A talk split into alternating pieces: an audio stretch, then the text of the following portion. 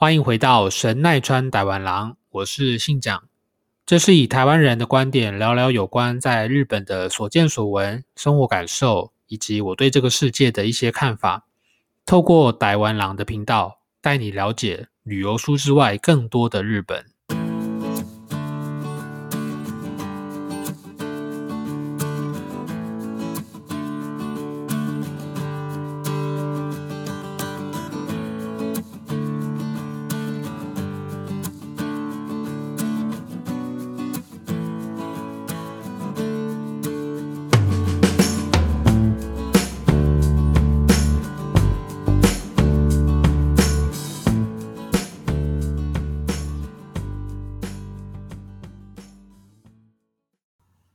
欢迎回到这个礼拜的神奈川台湾郎，我是信讲。今天是十月十四号的中午，呃，今天要跟大家聊聊一个叫做故乡纳税制度。那么这个故乡纳税制度呢，是在二零零八年开始，然后呢，它当初的用意是希望能够缩短城市跟乡村的税收差距，然后才开始的一个制度。那么这个制度呢，简单来说，你可以选择你想要捐款的地方自治体。那透过你的这个捐款呢，你可以收到当地的特有的农产品作为奖励。那同时，你捐款的这个金额呢，会在你明年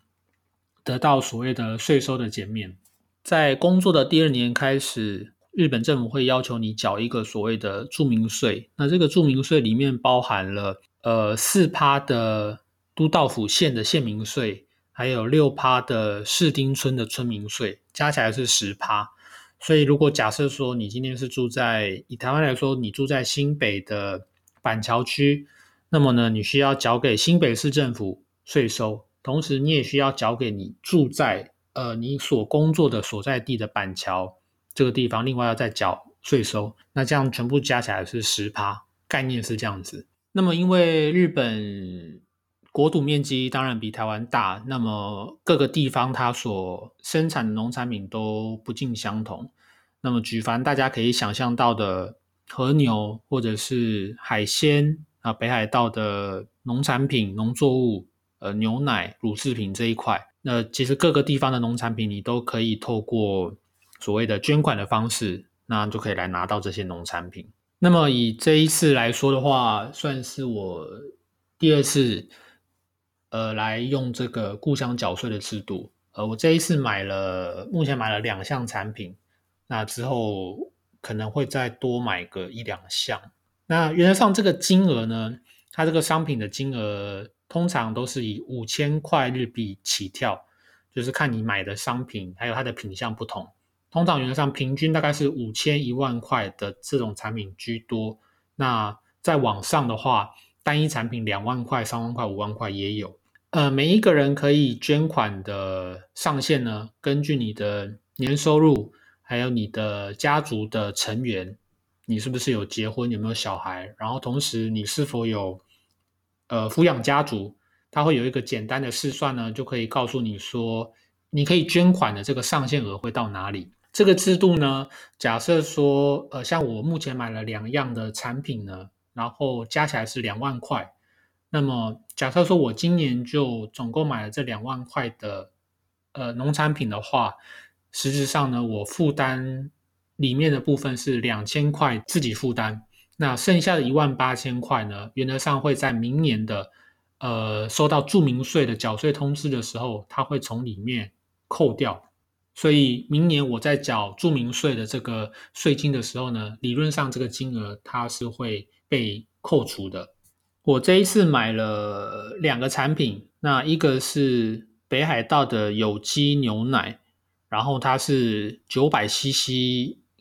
一瓶玻璃包装的，然后它总共有三瓶，大概三千 CC，然后会在这个月月中左右寄到。那这样的这个产品呢，它是。一万块日币，然后另外我还要买一个是在日本的兵库县，它出的叫做那个照片，因为看起来是蛮吸引人的啦。它是烟熏鸡肉组合，然后它是用真空包装，那里面就是有就是鸡肉的各个不同的部位，然后它把它烟熏过后呢，做成真空包装出货这样子。那看它上面写是用加热的方式，或是用微波炉调理过后就可以吃了。那看起来是还蛮不错的。想要再买一个就是京都的和牛这样子，不过还没有下定。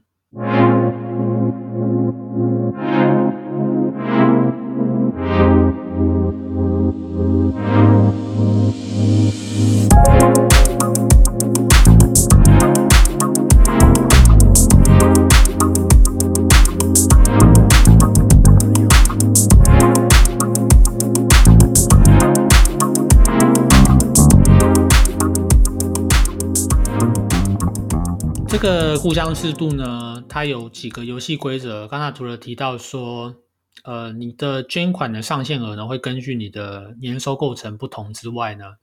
呃，原则上呢，只要你当年度捐款的这个自治体的数量是在五个以下的话，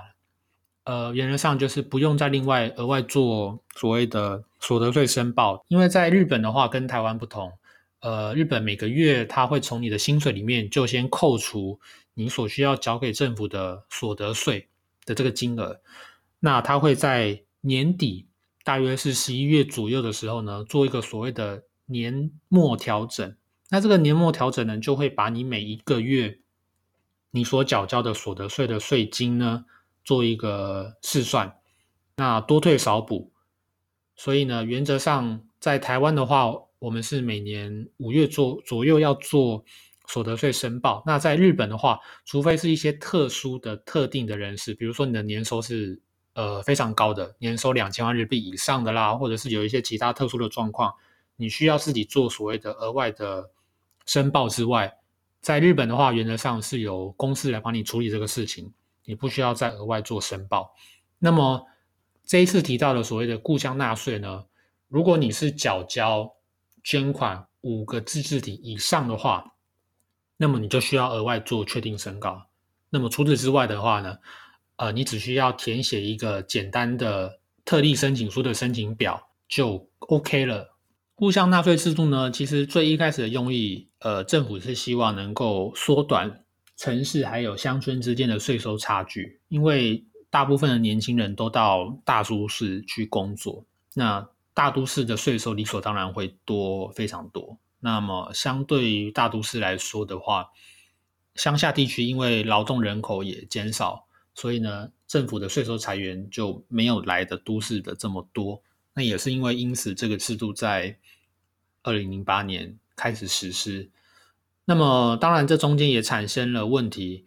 一开始的用意是希望说，能够让纳税人去选择你自己想要支持的。知识体，那也支持他们当地的农产品，导致有些知识体呢，为了能够让当地的地方呢能够拿到更多的税收，所以呢，大家都把焦点呢放在哪一个知识体有比较丰富或者是说比较高级的农产品，那大家就只愿意去捐款给那些嗯比较有高人气的地区的农产品，所以导致呢有些。知名度或者是曝光度比较没有这么高的地方呢，并没有因为这个制度呢增加他们的税收。日本政府呢也是希望大家可以把焦点还是放在你自己是发自内心希望可以去帮助哪些你所认同的知识体，而不是只单纯为了就是你想要拿他的礼品，完全没有思考的去做这件事情。这样，我自己觉得这个制度其实有没有可能在台湾实行呢？在过去，常常在新闻看到说，比如说南部的香蕉农因为产量过剩，那导致这个香蕉呢没有人买，最后都丢掉。这样的新闻呢常常看到。那么台湾其实有很多，我觉得是蛮有当地特色的农产品，捐款给你想要支持的小农、地方小农之外呢，你除了拿到农产品，然后也可以在隔年的。所得税的申报上面做节税这样的动作，其实我觉得这也是一个蛮好的制度，同时也可以曝光各个地方小农的他的农产品的知名度。